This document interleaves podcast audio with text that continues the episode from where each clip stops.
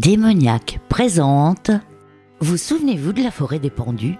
Vernon Taylor nous revient avec Sa Majesté des chats.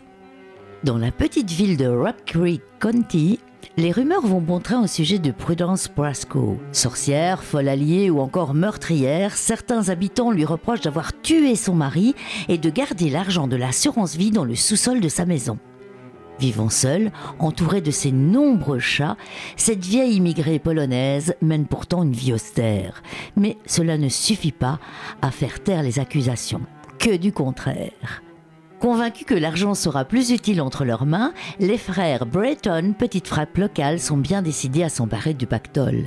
Et si, au lieu de tomber sur un trésor, ils découvraient un terrible secret Beaucoup plus terrifiant vous allez pouvoir retrouver le shérif Frank Glenner et son fidèle adjoint Jason Todd de la Traversée des Ombres.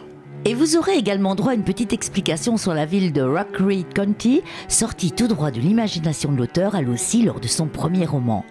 Mais d'où vient ce nom étrange pour un petit patelin qui n'est même pas une ville à proprement parler et qui porte le nom de comté? Vous pouvez vous le procurer à la librairie du Perron à Châtelet, sur la page Facebook et Instagram Vernon Taylor Romancier, sur son site internet verlontaylorauteur.com et sur le site du livre en papier. Sa Majesté des chats, roman de poche de Vernon Taylor, vivement recommandé par Démoniaque.